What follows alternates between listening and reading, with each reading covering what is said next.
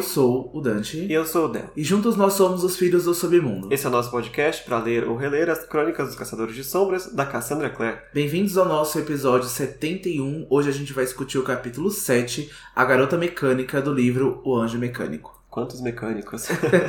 é, e o capítulo de hoje é um pouquinho mais curto do que os outros, porque ele não tem muita coisa para aprofundar assim. Mesmo assim, a gente vai ter aí uma, uma discussãozinha aí sobre a criação dos autômatos aqui no nosso mundo real. É, o que a gente pode falar do capítulo é que tem duas cenas. A, primeira cena eu acho que é a mais importante, é onde a gente tem mais contexto, onde a gente pode aprofundar e discutir mais e falar sobre os autômatos aqui na nossa vida real. A gente fez uma pesquisa aí bem extensa, né, para poder conversar com vocês sobre isso e a gente quer também aprofundar as nossas discussões lá nas nossas redes sociais. Então siga a gente no nosso Instagram, arroba Filhos do Submundo, o nosso Twitter, arroba Filhos Underline Submundo. Também não se esqueçam de entrar nos nossos grupos no Facebook e servidor no Discord. Exatamente. Quem acompanhou a gente essa semana aí percebeu que a gente está fazendo alguns stories com ilustrações do que a gente está discutindo no capítulo, né? A gente conseguiu colocar uma ilustração da Rotten Roll, que as meninas andaram na, no passeio do capítulo passado, estava nos stories, e essa semana a gente vai colocar as imagens dos autômatos que a gente vai discutir no capítulo de hoje. Tanto do Da Vinci quanto de outros relojoeiros aí não tão famosos, mas que criaram umas peças muito interessantes, né? Muito interessantes. Então, aproveitem, sigam a gente lá nas nossas redes sociais, como a gente já tinha pedido. E também não se esqueçam de avaliar o nosso podcast nas plataformas de streaming, tanto na Apple Podcast quanto no Spotify. Então, nos dê classificações para que a gente possa ser mais recomendado e para que a gente apareça mais, mais vezes no chart. Vamos começar com a mensagem de fogo dessa semana, que é a enquete do capítulo passado. Eu perguntei, já que a gente deu uma refrescada aí todo o backstory da Jessamine, se as pessoas que já acompanharam a série até o final, já sabem toda a história dela, conseguem perdoar as ações que a Jessamine vai fazer durante a saga, agora com um contexto mais refrescado aí do passado dela, e por incrível que pareça, assim, todos os votantes votaram em sim, que sim perdo perdoarão a Jessamine pelas coisas que ela vai fazer e que ela vai acabar pagando até mais caro, né?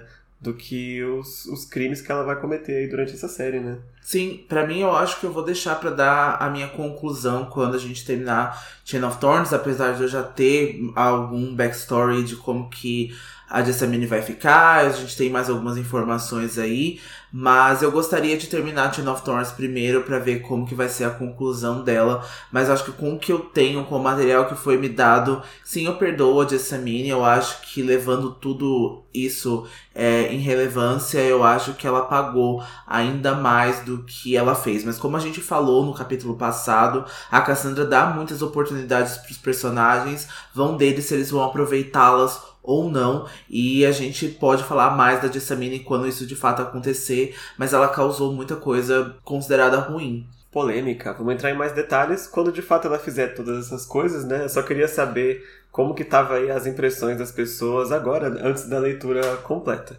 Então, por enquanto, a Jessamine está perdoada pelos ouvintes.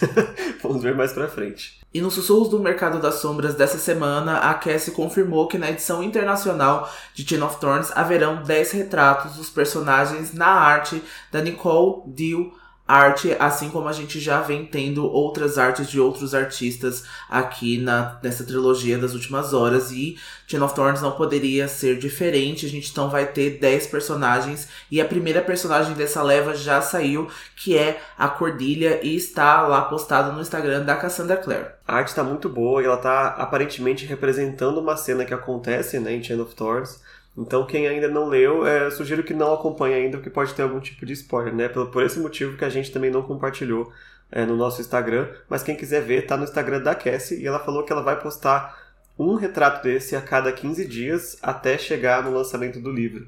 Então a Cordilha foi a primeira, e aí vamos deixar a gente aí com mais gostinho do que está acontecendo, né? Porque a gente já viu a imagem, já está criando uma série de teorias do que pode estar acontecendo, mais os snippets que estão aí jogados por todo canto, então já tá começando a montar um quebra-cabeça de Chain of Thorns e a ansiedade crescendo aí, né? É, eu não considero tanto spoiler assim, porque a gente vê a Cordilha como uma lâmina serafim, é basicamente isso, mas a gente pode aí levar um contexto que algumas pessoas não querem ver nada, né, de Teen of Thorns, que não querem ver nenhuma informação, só querem perceber isso quando chegar de fato ao livro. Então a gente super respeita que é decisão de cada um, mas a gente não considerou e eu acho que a Cassandra também não vai colocar nenhum spoiler tão grande assim. Ela vai colocar mais algumas cenas fora de contexto que pra gente mais ter esses cards, mais ter esse material aí pra gente aguentar esperar Teen of Thorns no ano que vem. Por enquanto é isso de novidades. A gente imagina que vai ter um pouco menos de sussurros por causa da, da pausa que a Cassandra vai fazer em breve, né? Então ela tá ainda soltando mais informações sobre os lançamentos que estão vindo muito recente agora, Swordcatcher e Chain of Thorns. Mas conforme a gente tiver informações relevantes aí, a gente vai trazendo pro podcast. Dito isso, vamos para a sinopse do capítulo de hoje. Vamos lá. Henry, Charlotte e Tessa examinam o corpo de Miranda e descobrem que seu interior é composto de peças mecânicas. Os caçadores do instituto mal conseguem jantar em paz em meio às brigas de Jessamine e Will, os experimentos malucos de Henry e a visita de Camille Belcourt ao instituto. E vamos começar a discussão do capítulo com o poema que aparece lá no início. E esse aparentemente não tem nenhuma relação tão forte com o capítulo quanto o do capítulo passado, né? A gente até discutiu que o Goblin Market refletia muito a cena que a gente estava vendo, mas este daqui parece um pouco mais com o contexto geral do livro, né? Ele diz assim: Nada somos além de peças em seu jogo de xadrez. Sobre este tabuleiro de noites e dias, move-nos para lá e para cá, nos põe em xeque e destrói. O nosso entendimento desse poema foi mais algo como o que o magistrado vem fazendo com os caçadores, né? Isso fica provado até conforme eles fazem a autópsia da Miranda, eles vão tirando várias conclusões e algumas erradas até com absoluta certeza, baseada nas pistas né, que eles receberam e sem perceber que algumas são falsas, né? Praticamente caindo aí no jogo do magistrado. Com certeza, a gente vai ver esse jogo do magistrado que se assemelha a um tabuleiro, então eu acho que o Del tem razão, eu acho que no capítulo passado a gente tomou a referência do que estava acontecendo no Goblin Market naquele poema e a gente conseguiu aí se assemelhar ao que a Jessamine e a Tessa estavam passando ali. Esse vai mais falar sobre o que eles encontram no corpo da Miranda e também vai tratar um pouco sobre como que vai funcionar essa trilogia sem dar muitos detalhes, mas é realmente quase que um jogo de xadrez e o magistrado é uma pessoa muito inteligente que vai colocando as peças que ele quer, né, nos exatos momentos que ele precisa ter ali. Até ele encontrar alguém que jogue tão bem quanto ele, né? mas o mais interessante desse poema é que ele partiu do Rubaiyat de Omar Khayyam, né? E o que que é isso? Na verdade, o Omar Khayyam, ele é um poeta, era poeta astrônomo, era assim, um dos grandes gênios lá do século XI. Né? Ele escreveu essa, essa, esses poemas por volta entre 1050 e 1100 antes da morte dele, mas eles ficaram realmente famosos quando eles foram traduzidos para inglês. Né? Ele era persa, então demorou um tempo para chegar à tradução, só 800 anos, né?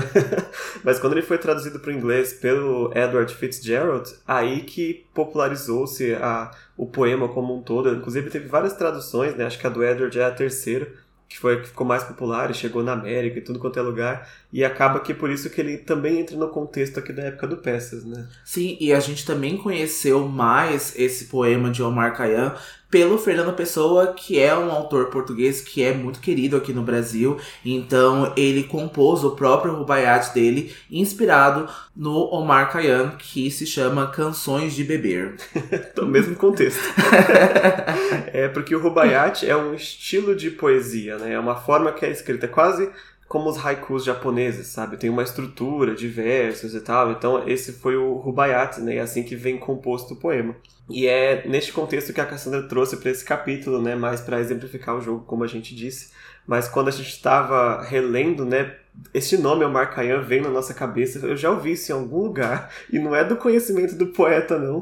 E aí a gente lembrou que houve um falso guru aqui no Brasil, lá nos anos 90, que se identificava como a reencarnação do Omar Khayyam. Ele dizia que tinha mais de 5 mil anos e agora ele tinha reencarnado de novo aqui no Brasil e ele promovia várias curas, até ele prometia a cura do câncer, a cura da, da AIDS e que ele era um poeta, ele via com várias filosofias, ia pra TV, né, Dante? Exatamente, toda essa loucura dele levou ele a um dos programas mais famosos antigamente, que era o programa do Jô, e o Jô não só entrevistava pessoas famosas, mas também pessoas interessantes ali, E a entrevista é completamente uma loucura, assim, sem fim. Deve estar no YouTube hoje em dia, né? O pessoal deve ter compilado aí pelo menos os melhores momentos. Então, se vocês tiverem interesse, vão lá pra ver. Porque ele fala coisas muito absurdas, assim, sabe? Que diz que fala muitas línguas e que promove a cura, e como o Del mesmo disse, promovia a cura do câncer, da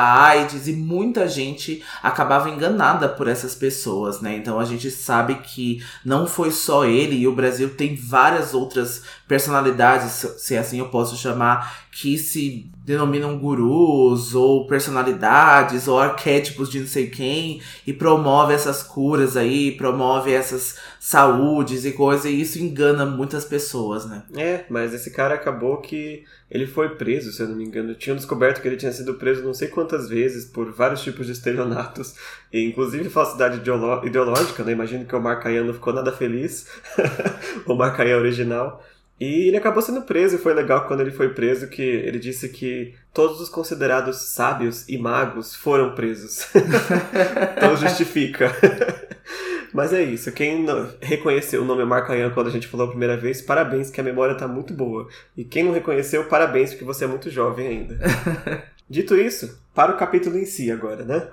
Vamos lá, a Sophie vai conduzir a Tessa até o laboratório do Henry e a Sophie vai guiar ela pelas escadarias do instituto em direção ao subterrâneo. E a Tessa logo percebe que ali era onde havia a cripta da igreja antigamente, mas agora foi transformado no laboratório do Henry. Era um local, né, que ele poderia ficar sem quase enlouquecer a Charlotte. Isso é a Sophie que vai dizer, né, que vai fofocar pra Tessa ali que o Henry passa muito tempo nesse laboratório, até mais do que a Charlotte gostaria, mas é onde a gente vai ver pros parágrafos seguintes aonde o Henry se encontra. E a Sophie vai explicar que ele fica ali produzindo as armas e os outros artefatos dele, e a Charlotte até brinca que o Henry gostaria mais dela se ela fizesse tic-tac, assim, como um relógio ou como algo mecânico. Será ela a garota mecânica do capítulo?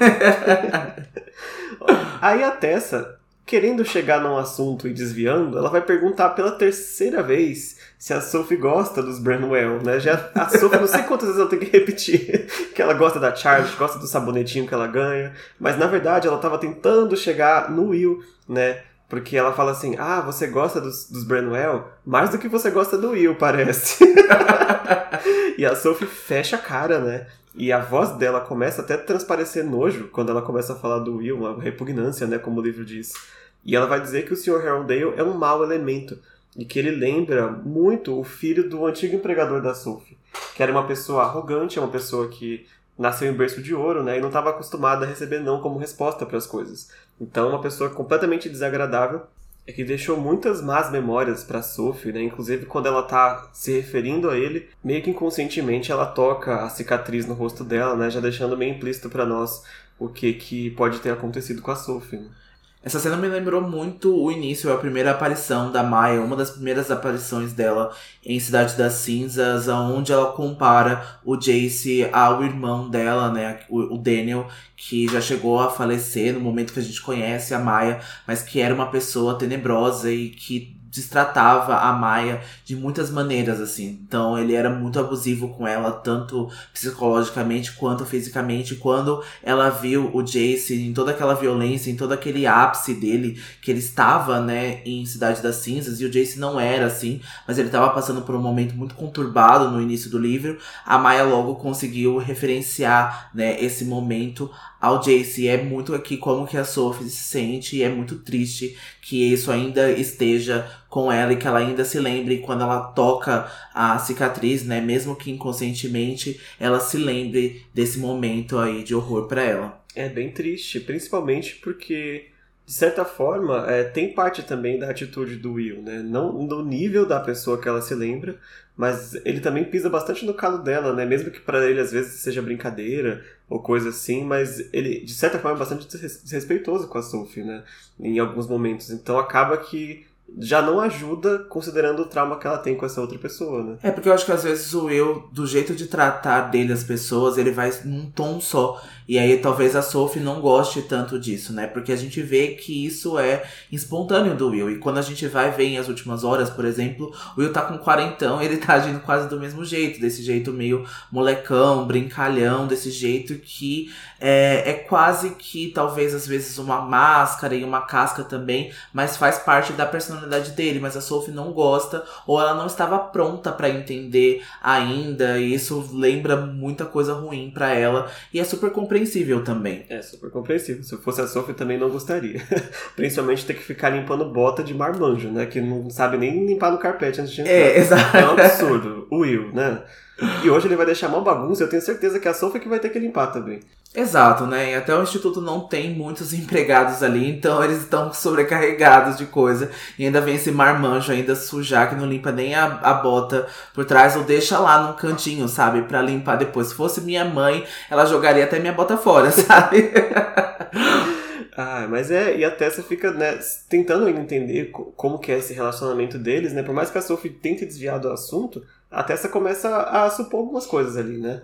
Exato, porque elas vão tentar mudar de assunto quando elas chegam no fim da escada, e até essa pergunta se a arrogância do Will se deve ao fato dele ser um caçador de sombras, já que eles se comportam como se fossem superiores aos outros naturalmente. Isso a Tessa já conseguiu perceber mesmo com um pouco tempo. E a Sophie bruscamente vai corrigir ela, dizendo que o Sr. Casters e os Bramwells não são assim, então isso não tem o porquê do Will agir dessa forma aí para a Sophie, né? É, o, o, duro é comparar o Will com o Jam, né? Porque se você coloca o Jam como o medidor, eu acho que não tem ninguém tão, tão educado, tão inteligente, tão, né?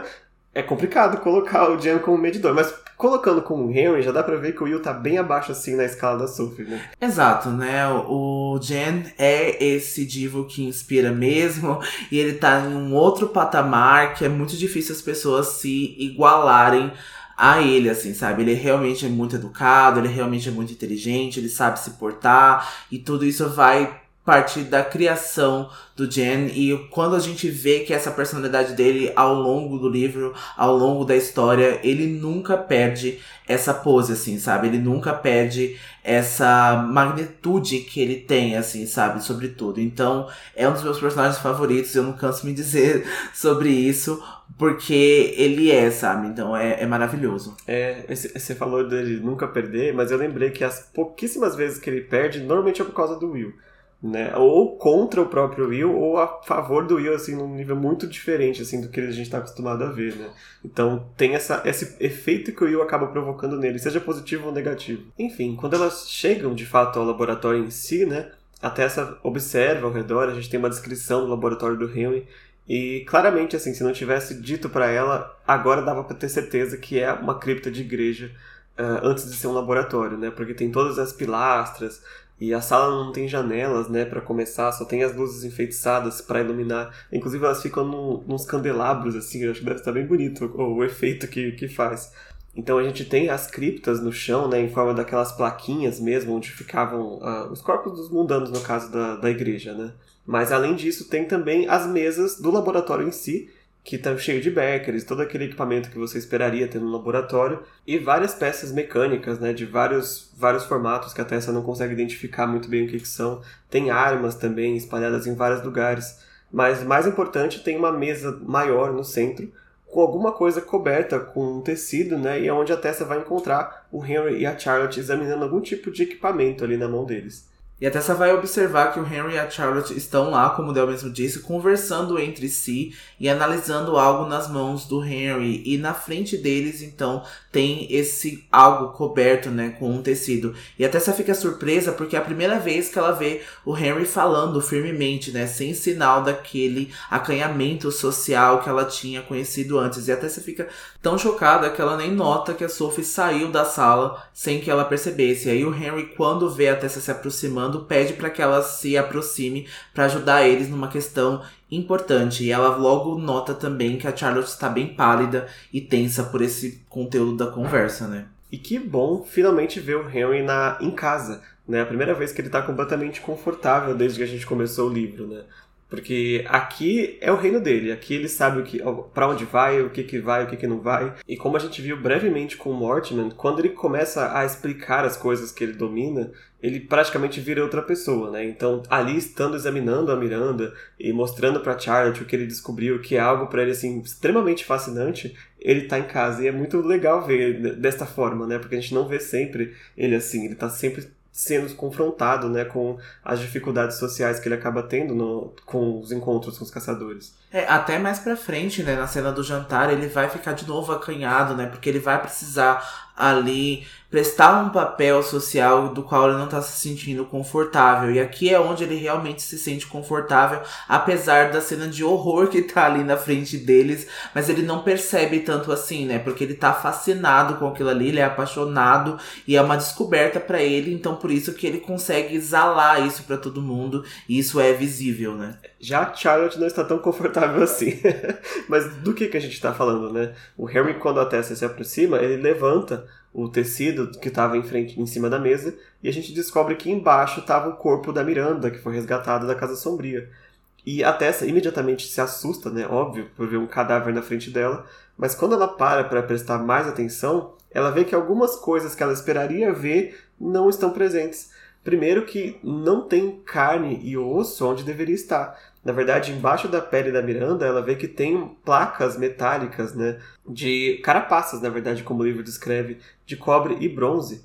E no centro do peito dela, onde deveria haver órgãos, tem um espaço assim de encaixe de alguma coisa.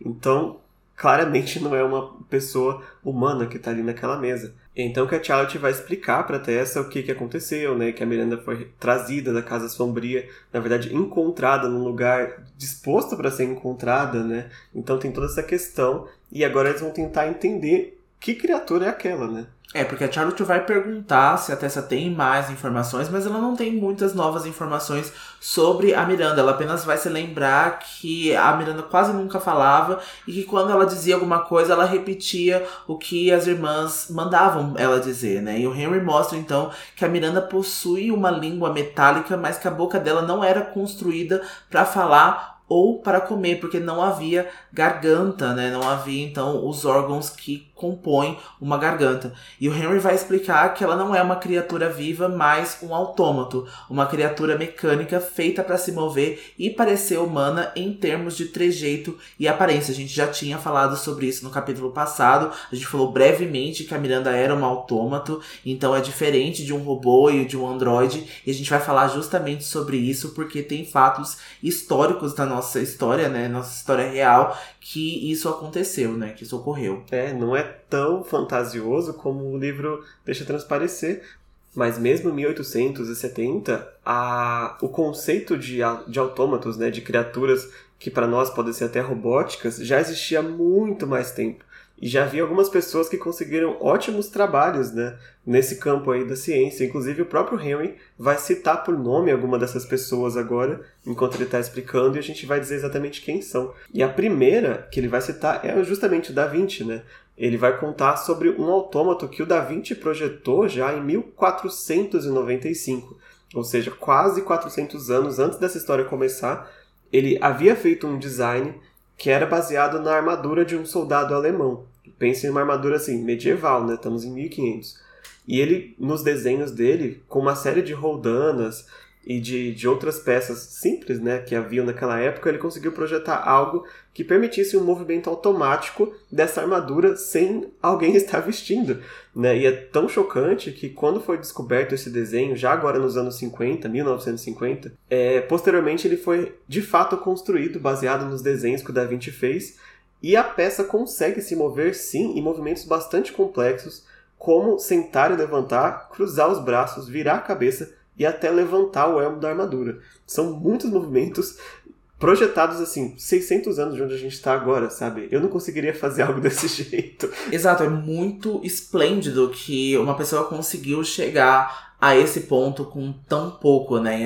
E ontem a gente estava discutindo com uma amiga nossa, a gente estava conversando justamente sobre isso, sobre essas invenções, e a gente falou sobre os autômatos, do que, que a gente ia gravar hoje para o nosso podcast, e ela deu um exemplo muito bom, né, dentro da religião dela, que ela falou que parece que Deus entende que há algum tempo o ser humano não está evoluindo e que ele precisa evoluir de alguma forma, que ele precisa viver de uma outra maneira, enxergar algumas outras coisas, e aí nascem esses grandes inventores, sabe? Einstein, Da Vinci, e como a gente tem muitos outros, né, que estabeleceram, né, vidas, estabeleceram condições pra gente que mudaram tudo completamente, sabe? Então é muito dessa forma que a gente enxerga também, né? Apesar de eu me considerar ateu, eu consigo estabelecer que sim, às vezes a humanidade precisa disso e nasce justamente aquela pessoa que precisa fazer aquilo, né? Precisa passar para isso e precisa estabelecer isso pra gente, sabe? É realmente muito impressionante, né? A gente tem essas pessoas históricas de destaque aí que pensam 200, 300, 400 anos na frente, né? E para quem gosta de Civilization, a, também tem a, a teoria de que quando você investe em ciência, investe em educação, investe em artes, você vai inspirando as pessoas e chega um ponto que a inspiração chega tão alto que algumas pessoas conseguem quebrar esse limiar e viram grandes personalidades, né, que a gente chama lá no jogo. E aí nascem na, no meio do jogo essas pessoas que trazem esses grandes avanços, né? Então, independente de motivos, é realmente muito impressionante a, a capacidade né, que algumas pessoas conseguiram chegar. E a gente vai ver que, apesar dele ter criado esse conceito né, de, do que seria um autômato no futuro, ele acabou estabelecendo algumas bases dos pensamentos que os, de fato, inventores dos autômatos vão usar depois. Né? É, porque o Da Vinci foi um dos primeiros a sugerir que o corpo humano também era uma espécie de máquina complexa e que as nossas entranhas são como rodas dentadas, pistões, engrenagens feitos de músculo e carne. Então, por que não podiam ser substituídos por cobre e ferro e até fosse possível construir uma pessoa? E né, isso no pensamento do Da Vinci, ele já conseguia chegar para essas conclusões, o que é estranhamente bizarro, mas muito fascinante, né? É verdade, é como a gente hoje se perguntando, será que a gente consegue criar uma inteligência artificial que pareça com o ser humano? Né? Pode ser que daqui a uns 500, 600 anos consigam e falem, nossa, alguém pensou nisso lá em 1940, quando escreveu o livro tal, tal, tal, tal. Então tem todo essa, esse reflexo que dá na sociedade depois, né? Mas avançando alguns anos para frente, o Henry vai falar também, inclusive na mesma fala, que Jacques Edreau e Maillardet nunca teriam imaginado é, a espécie de autômato que o magistrado conseguiu criar. E quem são essas duas pessoas? Na verdade são relojoeiros, né? muito parecido com alguém que a gente conhece aqui nessa história, que 100 anos antes, ou seja, em 1770 e pouco, construíram, com as, obviamente com as peças do que seriam relógios, né? autômatos para, na verdade, o Jacques Drone construiu os autômatos para ajudar as vendas dele, né, de relógios. Então, ele, os mais famosos deles são três, que é uma musicista, um escritor e um desenhista. E quando vocês verem as imagens dele, a gente vai postar nos nossos grupos, nos nossos stories também. São uma espécie de bonequinhas, assim, né? Parecem uns bonecos, parecem brinquedos até. Mas dentro deles tinham mais de 4 mil, de 2 mil a 6 mil peças que faziam com que eles tivessem movimentos automáticos de criação de arte, digamos assim. Né? Não que eles compusessem músicas ou textos, você podia programar né, o que, que ele ia escrever e a música que eles iam tocar, mas eles tinham um movimento completo de, né, com a, uma caneta na mão, escrever um texto inteiro ou até fazer uma série de desenhos. Né? Ou no caso da musicista, tocar uma música inteira, como se fosse uma caixinha de música, só que muito grande. Mas o mais impressionante é justamente isso de ser um autômato, ou seja, de parecer um ser humano e ter as articulações dos braços e dos olhos, da cabeça. Então é muito, muito complexo para aquela época e é muito impressionante agora vendo é, depois de tanto tempo, como esse tipo de coisa já existia há 300 anos atrás, né? E chega a dar uma desilusão agora como que a gente tá vivendo, que tem um monte de pessoa aí batendo a cabeça num, num, num vídeo de 30 segundos, sabe? E fazendo no bailão eu vou dançar, e é isso que a gente tá inventando hoje em dia, sabe? É isso que a gente tá chegando hoje em dia, essa é o que tá, né, que a gente tá vendo. Então, cadê essas pessoas que estão inventando coisas assim, sabe? Cadê os grandes inventores? Cadê cadê as grandes pessoas, grandes pensadores que estão de certa forma evoluindo e nos ajudando a evoluir e transformando né, a, os nossos pensamentos em coisas melhores, né? Nos fazendo questionar sobre isso. É, mesmo que este aqui foi por motivo comercial também, né? foi pra ganhar uma graninha, mas não dá para negar o, o, o, trabalho de artífice que ele fez, né? Nesses, nessas, nesses, não vou dizer criaturas, mas nesses bonecos, né? E há também essa referência que o Del disse que o Henry vai fazer sobre o Maillard que era um relojoeiro que inclusive trabalhou com o Jacques Droz e o autômato era capaz de fazer sete desenhos e escrever alguns textos programados, mas ele tinha autoria desconhecida até o ano de 1928, quando ele foi restaurado e o próprio autônomo escreveu, escrito pelo autômato de Maillard. É, esse também era um autômato que escrevia, né? Só que ele fazia tudo que os três do Jacques Draw faziam num autônomo só, basicamente, né? Só não tocava música, eu acho. E também é mais feio, pra ser sincero. Mas mesmo assim, o, o, tão impressionante, né, que não sabiam de quem era até que o próprio autômato escreveu, né? Tá, o Maillard programou para que ele assinasse no final o nome dele. Então, é assim, é bem macabro até, né? Gente, são seis desenhos que eles estavam programados para fazer. Ele estava programado para fazer, não consigo nem fazer nenhum.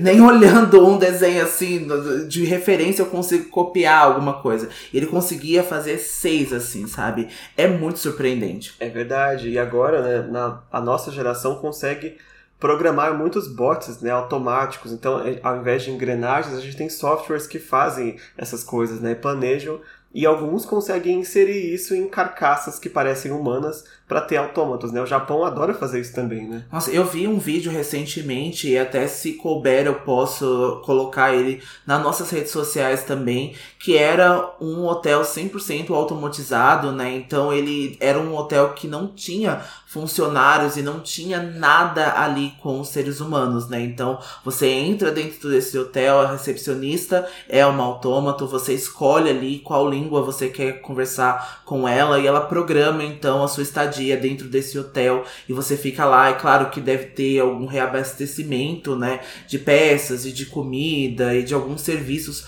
pelos seres humanos, mas o hotel é quase 100% funcional ali dentro dele com os autômatos. É isso, então acompanhe a gente aí no nosso Instagram e nos nossos grupos do Facebook e Discord, que a gente vai postar as imagens dos três autômatos que a gente se referiu no episódio de hoje. E também vai ficar aí uma recomendação para quem gosta dessa, dessa vibe aí, um filme que muita gente já conhece, né, porque ganhou muitos prêmios, que é a Invenção de Hugo Cabret, que se passa também em 1700 e pouco, na época que o Maillard e o Jacques estavam vivos, né, e que o Hugo ele tem um pai que também é relojoeiro que constrói um autômato, né, que não funciona, por um período e a, a história do filme é o Hugo tentando fazer esse autômato funcionar. Né? Mas tem toda essa vibe, tanto visual quanto temática, do que a gente está falando no capítulo de hoje. É, é um filme belíssimo, eu gosto muito desse filme, acho que é um dos primeiros é, grandes filmes aí do ator é, Asa Butterfield, né? Então eu acho que muitas pessoas hoje conhecem ele de Sex Education, depois de O Menino do Pijama Listrado, mas eu acho que foi no começo dele, foi na invenção de Hugo Cabret. Então a gente fica aqui essa recomendação para vocês e a gente estava até pensando, né, sobre outras condições de vida, outros estágios de vida, também tem várias outras obras que a gente super indica para vocês. A gente estava até falando sobre Battlestar Galactica, que é uma das séries mais geniais assim de todos os tempos. Para mim, pro Del é uma é a série favorita do Del, eu acredito.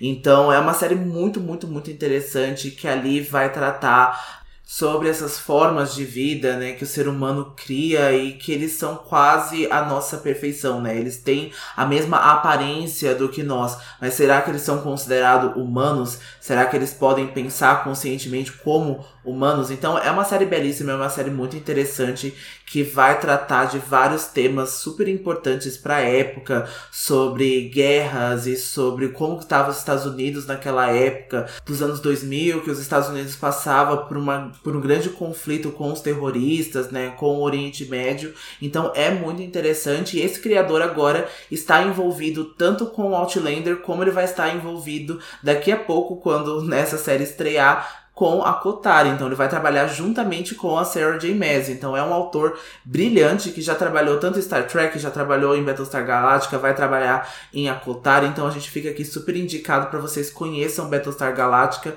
e aproveitem e digam aí pra gente também nas nossas redes sociais se vocês têm alguma obra sci-fi, uma obra que vai dizer aí sobre androides, sobre robôs e sobre essas condições de vida e vai falar então sobre esse conflito que geralmente tem com nós seres humanos. É verdade, a Cassandra perdeu a oportunidade de chamar ele para peças. Ah, que ódio!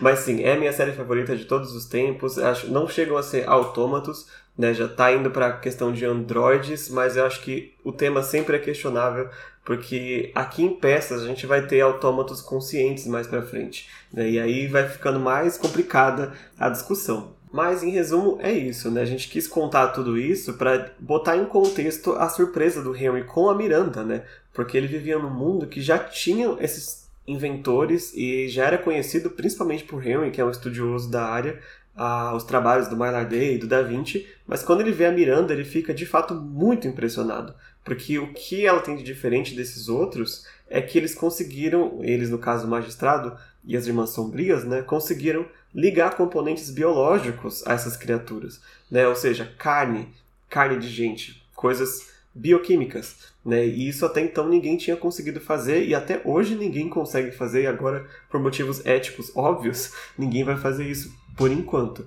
Né, mas Espero que nunca. mas ele fica de fato muito impressionado, né? E aqui liga-se um pouco mais a Battlestar que a gente estava falando, porque os androides lá eles são por fora e por dentro DNA tudo humanos, mas eles foram criados é, com bases robóticas. E aí chega um ponto que já passou no limite que não tem mais como diferenciar. E aí fica essa é a grande questão da série, né? Mas aqui não. A Miranda ela tem essas partes de gente, digamos assim, mas ela não consegue ter uma consciência ainda. E é isso que impede dela, por exemplo, a gente considerá-la como um androide ou como um robô ou algo mais evoluído. Mais para frente, o magistrado, usando agora o conhecimento dele e com a diferença que a gente está no nível de fantasia, a gente vai ter autômatos mais interessantes aí. Mas apesar do fascínio do Henry, né, com a como ele conseguiu fazer isso, né, com, com partes humanas, é a Charlotte que vem lembrar para ele essas partes humanas vieram de algum lugar, né? Esquece um pouco a parte científica e vê a parte humana de fato, né? Vieram dos corpos que foram encontrados no porão das Irmãs Sombrias. E aí correu em, ah, é verdade. Ele estava tão fascinado pelo conhecimento que ele acabou esquecendo, né, desse detalhezinho importante. É, e acho que às vezes é o que as, os grandes inventores esquecem, né? Ou quando você foca realmente muito num lado, né? Ou talvez no, no âmbito do animal, no âmbito do cuidado, por exemplo, de animais, você talvez esqueça o, o lado do ser humano também. Isso é importante e a gente se lembrar disso. E a Charlotte está nessa posição que isso foi um homicídio, que pessoas estão morrendo, pessoas reais estão morrendo, então estão, né, até uma criança foi morta por isso, né, para entrar nesse, nesse lugar, para poder construir isso. Então, de fato, é algo hediondo, é de fato algo que a gente precisa se lembrar e vai fazer muita referência também ao que o Harry disse no capítulo passado, né, que é como as pessoas usam essas peças é que fazem elas serem boas ou, ou má, sabe? E apesar do fascínio, apesar da descoberta, porque eu acredito que tem coisas que a gente não precisa descobrir. Tem coisas que a gente não precisa chegar até lá. Então tem que a gente pensar, né? Por exemplo, a gente pensa na clonagem hoje em dia. Por que, que não acontece a clonagem? Apesar de quase a gente já ter né, é, material para fazer isso, estudiosos para poder concluir isso. É porque é algo ético e acho que não talvez não seja algo que a gente deva chegar até lá, sabe? Então eu acho que deve ter algumas barreiras e deve ter estabelecido isso, alguns pensamentos que apesar da gente conseguir, a gente não precisa. Bom, mas agora voltando para o capítulo, eles vão nos dar mais informações dizendo que os Irmãos do Silêncio analisaram esses corpos e agora eles presumem de fato que as Irmãs Sombrias estavam coletando essas partes dos corpos para a construção de outras criaturas como a Miranda. E aí é isso que acende uma lâmpada na cabeça da Tessa, que ela se lembra também do cocheiro que a gente apelidou ele aqui de tropeço e ela vai falar que ele parecia ser um autômato também, mas a gente pode dizer que sim, ele de fato era ou é um autômato. E a Charlotte também vai contar que as ferramentas mecânicas que foram encontradas no porão, né, da Casa Sombria foram fabricadas pela corporação Mortimer a empresa do qual o Nate trabalhava. E até quer logo saber né, o que o Mortimer revelou sobre o Nate, e mais a Charlotte e o Henry estão trocando alguns olhares ali e ela percebe que eles estão escondendo alguma coisa dela. Isso é de fato que deixa a Tessa muito irritada, como a gente já conheceu, né? Essa versão da Tessa ficando muito brava com o Will por não saber de alguma coisa. É, ela não quer que achem que ela não vai aguentar, né? A verdade, mesmo quando ela não aguenta. Nesse caso, ela aguenta muito bem, na verdade. A Charlotte então decide contar sobre o envolvimento do Mortimer com o Clube Pandemônio e com as coisas sobrenaturais que ele andava mexendo, né? E ela vai contar também que o Nate descobriu sobre o clube né, do Mortimer e agora ele está trabalhando com um vampiro chamado The Quincy. E esse vampiro é o líder de um dos maiores grupos de vampiros de Londres e por acaso também foi identificado como presidente do Clube Pandemônio pelo Mortimer. Ou seja, o The Quincy é aquele que eles chamam de o magistrado. Então ela liga todos os pontos que o De Quincy é o magistrado e o De Quincy contratou o Nate e o Nate descobriu sobre o Clube Pandemônio a partir do Mortimer. Então o Mortimer fez as peças e aí ela vai começando a ligar os pontinhos aí desse quebra-cabeça meio complicado, né?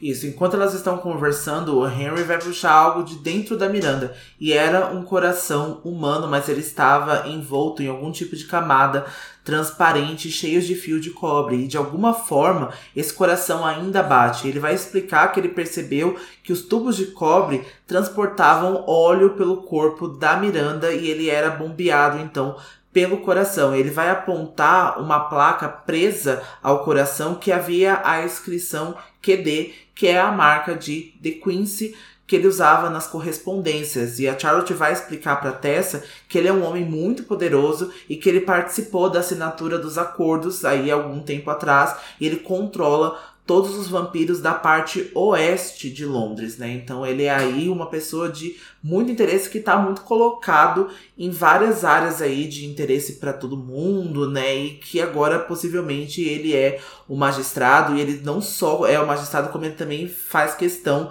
de colocar que ele é o magistrado colocando aí as iniciais dele, QD, né, de The Quincy. Não parece uma jogada muito inteligente, não é? Mas considerando que a Miranda foi descoberta como foi, né? A gente já falou no capítulo que ela foi descoberta, que possivelmente o magistrado quis que ela entregasse uma mensagem né, e programou o texto para que ela dissesse quando fosse encontrada, seria estranho que uma pessoa tão cuidadosa fizesse esse tipo de de erro, né? Ou então muito arrogante, né? De falar assim, sou eu mesmo, então parabéns por você ter descoberto. É, porque às, às vezes, né? Então a gente vê como que os assassinos funcionam, eles podem deixar algumas pistas para que as pessoas descubram porque eles se acham superiores, eles se acham arrogantes e muito inteligentes. Então ele vai falar: essas pessoas não vão chegar nisso, então eu vou deixar justamente para colocar a minha marca sentindo um orgulho disso. Isso pode ter sido algo que o The, Queen, que o The Quincy pensou. É, se foi ou não, vamos descobrir nos capítulos mais pra frente. Mas para Charlotte, isso já é assim, a confirmação final de que o The Quincy é um magistrado e que o Axel Mortimer falou a verdade quando ele disse que ele era o líder do Clube Pandemônio. Né? A linha parece muito clara. Ele havia encomendado as peças com Mortimer e assinou e colocou no coração humano. Então a Tessa supõe que, já que o The Quincy é um magistrado, possivelmente ele também sequestrou o Nate e obrigou o Nate a escrever uma carta próprio punho para trazer a Tessa para Londres. Coitada da Tessa. Não tá fácil essa vida com o Nate.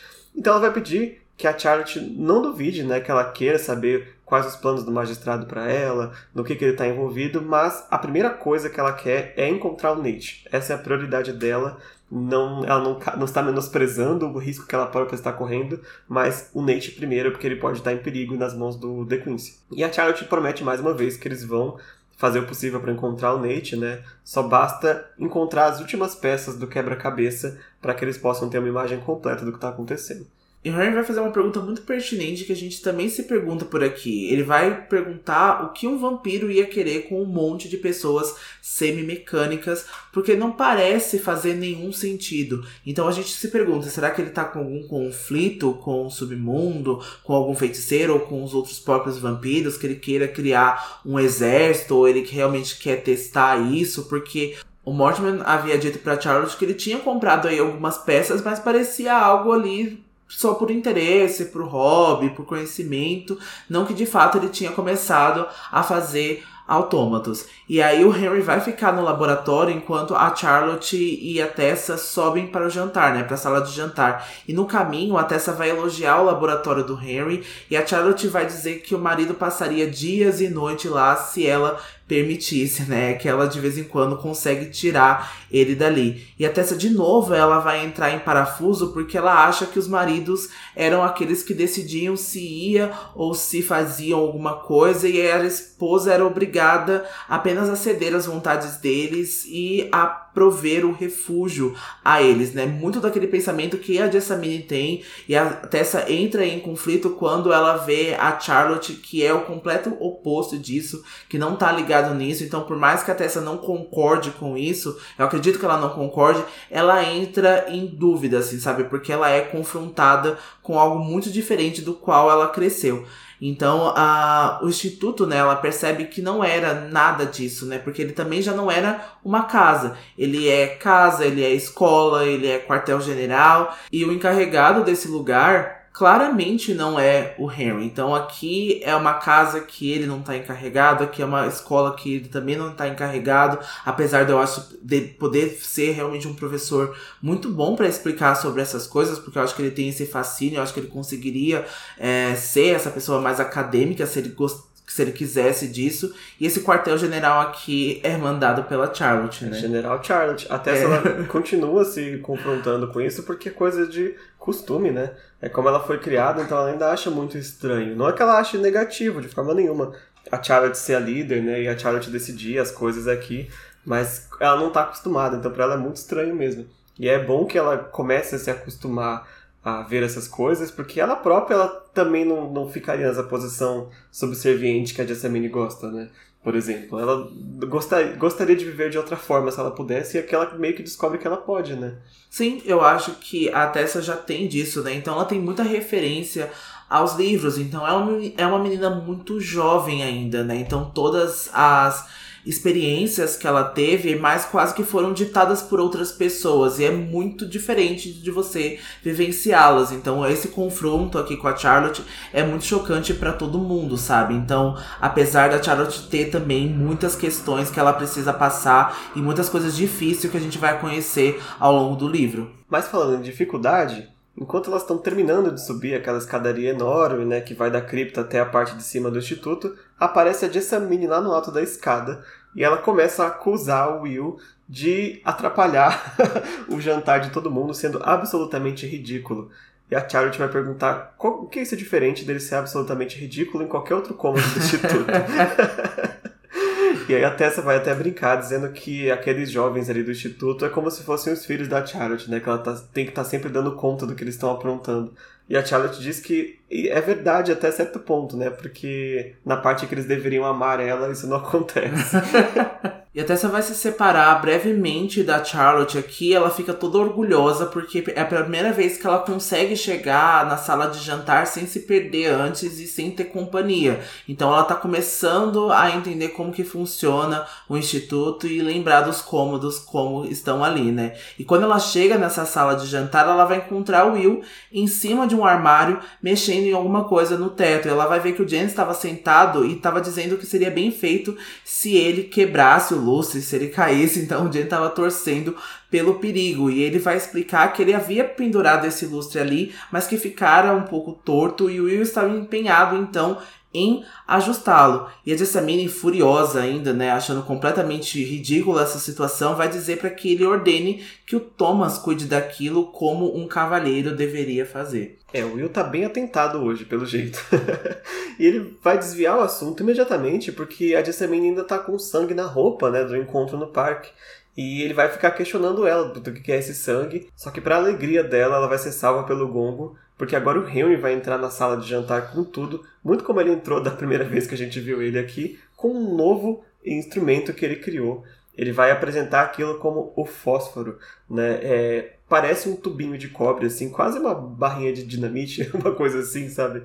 E ele vai dizer que aquilo funciona como uma luz enfeitiçada, só que é cinco vezes mais poderoso. Inclusive o Jen vai ficar, mas pra que eu vou querer uma luz tão forte assim, né? e já que ele perguntou, o Henry vai mostrar então como é que funciona.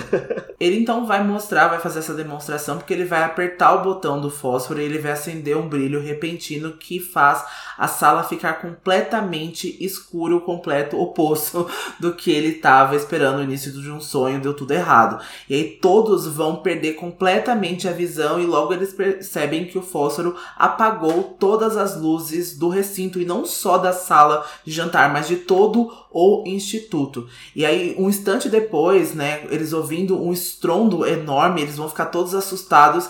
Era o Will que caiu derrubando o armário e todos os pratos que havia dentro, ou seja, né, a praga do Jim pegou, ele derrubou não só o armário, mas também todas as louças da Charlotte, que eu acho que ela não vai ficar nada feliz, coitada. E aí, falando nela, ela entra na sala furiosa, ela tá carregando uma luz enfeitiçada, e ela nem vai ligar se o Will tá ferido ou não, ela vai mandar todo mundo ir comer sobre a, a luz de pedra enfeitiçada hoje. Hoje vocês vão comer a luz de vela, porque olha, é melhor comer logo pra acabar isso aqui, porque eu não aguento mais jantar. Eu não servia nenhum pão mais. eu cancelava o, evento. e duro, de novo, vai sobrar pra Sophie, como eu falei mais cedo. Ela vai ter que limpar esse armário todinho, ou então o pobre do Thomas, né? É, e a coitada vai ter que subir com um negócio de sopa aí no escuro aí, sem enxergar nada. Não é fácil. Então não tem nem visão pra poder ver o negócio, visão no escuro. não é fácil ser Sophie. Bom, a Jessamine também não vai ficar nem um pouco feliz, ela vai estar lá bufando do outro lado da mesa, principalmente porque a luz enfeitiçada deixa a pele dela verde. A própria bruxa do oeste, né? Jessamine Wicked. Mas a Tessa gosta da luz. Ela acaba descobrindo que fica um efeito bonito ali sobre a comida, né? A Tessa já é Instagrammer muito antes do Instagram. Mas também porque a estar ali sob aquela pouca luz lembra dela da casa da tia Harriet de novo, porque elas não tinham tanta condição, né? Inclusive a luz elétrica aqui não era nem lembro se já tinha sido inventada nessa época. Não, a luz elétrica seria inventada daqui uns três anos. Eu acho que era quase 1880 ali, demoraria mais um tempo para chegar para o Thomas inventar a luz elétrica e eu acredito que nas condições que a Tessa tinha, ela também não teria acesso à luz elétrica porque primeiro chega para os ricos, né? Claro. De jeito nenhum. Vai chegar para os caçadores de sombras primeiro, talvez. Mas sim, ela comia a luz de velas com a tia Harriet e com o Nate pequeno, né? E ela até vai lembrar que a tia Harriet ela não tinha muita condição, ela tinha poucas coisas, mas as poucas coisas que ela tinha, ela era muito cuidadosa, né? É, a tia Harriet dizia mais ou menos assim: quanto menos você tem, mais você deve tomar cuidado com essas coisas para que você não as percam, né? Então é um conceito bem interessante. A tia Harriet era muito interessante, eu gostaria muito de conhecê-la, assim, sabe? De ter visto tanto ela no livro ou poder, sei lá, bater um papo com ela, porque ela tinha ensinamentos muito interessantes. Isso de fato a gente vê, né? Quanto menos a gente mais a gente cuida daquilo, mais a gente preza. E até você já cresceu com isso e a gente vê o quanto que ela tem cuidado com as coisas dela, né? Porque ela não queria deixar os livros lá dela, né? Que ela tinha ganhado das Irmãs Sombrias. Então, isso também, além dela gostar dos livros, também era um apego ao objeto em si, né? Com medo de não poder ter mais, né? E a Charlotte e o Henry vão aproveitar esse momento para atualizar o Will e o Jen sobre os acontecimentos lá na casa do Mortimer e eles vão discutir como o Mortimer não faz ideia de como é caro ter poder no submundo e o erro dele é achar que ele pode comprar tudo com o seu dinheiro. E em um dado momento da conversa, a Tessa vai dizer pro Jen que ela gostaria de visitar Xangai, que ela tinha interesse. Provavelmente ela deve ter lido em alguma história, né, sobre Xangai, apesar nessa época Xangai, a China não está passando por um momento muito fácil, né, com guerras do ópio, com as guerras chino-japonesas. A gente já falou sobre isso é, em alguns episódios atrás era um lugar muito bonito, né, nessa época de Xangai, né? Existia sim a tecnologia já, existia sim o comércio, que era muito bonito e era muito interessante para as pessoas visitarem. E ali no lado da mesa ela vai conseguir ver de perto uma pedra verde em que o Jen usa no pescoço como uma espécie de colar ou amuleto, e a gente já tinha falado sobre o cajado, né, ou a espécie de bengala que o Jen usa, que também tem uma pedra de jade ali no apoio apoio, né, desse, dessa bengala. Bom, fica aqui a menção à joinha do Jam, mas nem vai dar tempo do capítulo tratar, porque imediatamente a Jessamine e o Will vão interromper a conversa da, da Tessa. O Will continua atormentando a Jessamine para saber onde que ela arranjou aquele sangue, né? Inclusive vai fazer uma insinuação até meio forte, assim, de que provavelmente ela conseguiu cortando a garganta de uma garota que usou alguma roupa que não combina com a dela. Assim, pesou um pouco. Inclusive a Charlotte percebe isso, né? Ela começa a tentar botar ordem na mesa. De novo, calar o Will mais uma vez, mas sem sucesso nenhum. Só vai acabar essa zona quando a Sophie entrar e ela vai cochichar alguma coisa no ouvido da Charlotte. E a gente vê, né, no caso o livro descreve que a expressão da Charlotte parece aliviada. Ela vai se retirar bem rápido da sala de jantar, sem explicar para ninguém para onde foi, e deixando todo mundo confuso, né? Nossa, o que aconteceu? O Will até vai tentar perguntar para Sophie, né? para onde a Charlotte está indo. E a Sophie vai dizer que se ela quisesse ter dito, ela tinha dito antes de sair. Grossa.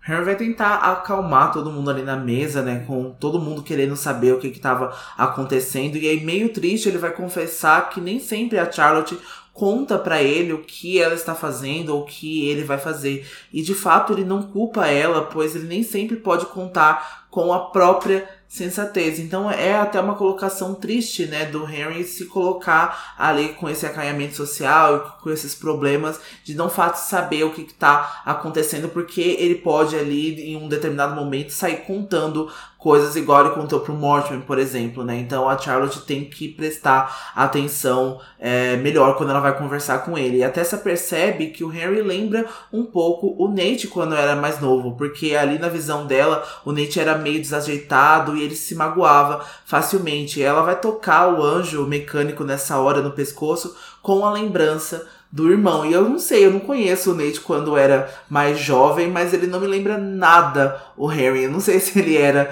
desajeitado ou se ele magoava facilmente. Eu acho que sim. Acho que é a mágoa que, que ele sente depois, quando o, de fato o Nate aparecer, a gente vai ver. Eu acho que sim, pode ter algo de mágoa nele. E acho que é por isso que ele age dessa forma, né? É, é, mas eu acho até um pecado comparar os dois, porque o Nate não é nem mágoa, ele é rancoroso mesmo. Ele guarda coisas assim por anos e anos e anos e anos. E o Henry, ele se fere ali na hora e às vezes com coisas que ele mesmo põe em dúvida ele próprio. Né? A Charlotte nunca, nunca não, mas ela evita de fazer coisas que vão magoar o Henry de propósito, né? E algo assim, por exemplo, ele não sabe onde ela foi, justamente porque ele poderia contar, né? E ela acaba guardando essas informações. Mas não porque ela duvida da capacidade dele, mas é que ele é tão é tão gentil que ele acabaria na gentileza dele entregando essas informações para alguém que não deveria antes da hora, por exemplo. Né? Então é meio complicado a, a relação dos dois nesse sentido. Mas o Nate e o não tem nada a ver. Eu também acho que não. Não tem mesmo. Mas enfim, a Tessa vai tocar o anjo, né, com a lembrança do Nate. E é quando o Henry vai pedir uh, um favor para ela, se ela permitiria que, ela, que ele examinasse o anjo no laboratório. Porque ele percebe que é algo mecânico também, né? Que obviamente ele tem muito interesse. Até essa primeira vai ficar meio assim perturbada, porque ela tem medo que ele quebre. É algo muito precioso para ela, né? Sendo a única lembrança física que ela tem da mãe dela. Mas o Jem vai acalmar a Tessa, dizendo que o Henry é muito cuidadoso com as coisas que ele mexe. É, o próprio Henry vai confirmar isso, assim, não de forma arrogante, mas né, de forma. Eu cuido muito bem das coisas, sabe? Das coisas mecânicas, pelo menos. Então ela acaba aceitando. Mas antes que ela possa entregar, a Charlotte retorna para matar a curiosidade de todo mundo, né? E ela vem agora com uma expressão mais perturbada, diferente de como ela saiu da primeira vez. Ela diz que tem um visitante no instituto que está querendo falar com a Tessa e ela vai dizer que é a Lady Belcourt e que está esperando a Tessa no santuário do instituto. É, ela vai explicar para todo mundo, né, que entrou em contato com a Camille sobre o The Quincy em busca de informações. E aparentemente o conhecimento sobre a Tessa e as habilidades dela chegaram para todo o submundo e a Camille agora está interessada em conhecer a Tessa antes de compartilhar o que ela sabe sobre o The Quincy. E eles vão explicar para Tessa que ela é uma vampira que trabalha como informante do submundo para a Charlotte. A gente já falou sobre a Camille lá nas nossas temporadas de Instrumentos Mortais. A Camille estava aí afastada. Quem está agora no comando dos vampiros de Nova York é o Rafael. E a gente fica se perguntando onde a Camille está, né? Onde ela estava. E ela já está aqui em Londres, né? O que ela está fazendo é bem diferente do que ela faz em Nova York, né? Ela não é líder de um clã aparentemente. A Tessa não titubeia em encontrar a Camille, né, para que ela não vá embora antes que ela possa contar algo que possa ajudar o Nate. E a Tessa não se importa nem se saber com antecedência o que, que a Camille de fato quer com ela. E aí ela vai dizer pro Will que ela tem interesse sim em conhecer mais alguém do submundo que não sejam as Irmãs Sombrias. E aí, sem mais questionamento, a Tessa se apressa para fora da sala e é assim que o nosso capítulo acaba. E antes da gente encerrar a discussão, eu só queria dar um pontinho para Tessa pra, de admiração dela que apesar dela ter conhecido né, essas duas integrantes do submundo, as Irmãs Sombrias, um demônio, né, Dolon, e uma feiticeira que não foram nada boas para ela, ela quis conhecer a Camille sim quis saber né, o que, que ela tinha de informação, mas também confiando no caráter de outro ser do submundo, né? Então eu acho que isso é um pontinho ali. A gente sabe que os seres do submundo têm os seus próprios caráteres e eles têm as suas próprias decisões, e nesse livro especificamente eles estão fazendo coisas muito interessantes e coisas muito diferentes. Então a gente tem o exemplo da Camille, a gente vai ter o exemplo dos lobos daqui para frente, os feiticeiros, o Magnus vai entrar daqui a algum tempo no livro, então cada um um deles estão fazendo coisas diferentes e é muito interessante a, ver se, a gente ver esses pontos de vista. É verdade, e também a questão da Tessa aparentemente está ficando mais confortável né, com as coisas sobrenaturais. É, tanto de a curiosidade de conhecer outro submundano, porque para mim ela está começando a aceitar que ela pode ser uma, né? E ela quer ver como eles são, né? Eles, ela não é a irmã sombria. Então, como são os outros submundanos, né? E se eu sou como eles? E isso também se refletiu nela achando o seu caminho pelo instituto, né, sozinha já, começando a se acostumar a ficar próximo a eles e a chamar o Jen para conversar, por exemplo, no meio da mesa. Então, acho que são pequenas coisinhas que vão mostrando até essa ficando habituada, né, tanto aos caçadores aqui quanto a esse mundo novo que ela descobriu, de forma até bem bem madura, né, bem natural assim, quase como quase como o Simon depois vai entrar no, submundo, né? Tipo, ele já entra admirando, mas ele entra muito mais fácil do que rejeitando, né? E a Tessa também, mesmo sendo muito novo para ela, ela não rejeita tanto quanto ela acaba aceitando as coisas. É, eu acho que essa transição, essa mudança dela, para mim foi bem mais tranquila do que, por exemplo, da Clary, né? Eu acho que a Clary entra ali no instituto com os Lightwood num momento muito difícil, né? Então o Alec dá, dá, até um soco na cara dela, a Isabela também não gosta muito dela no início,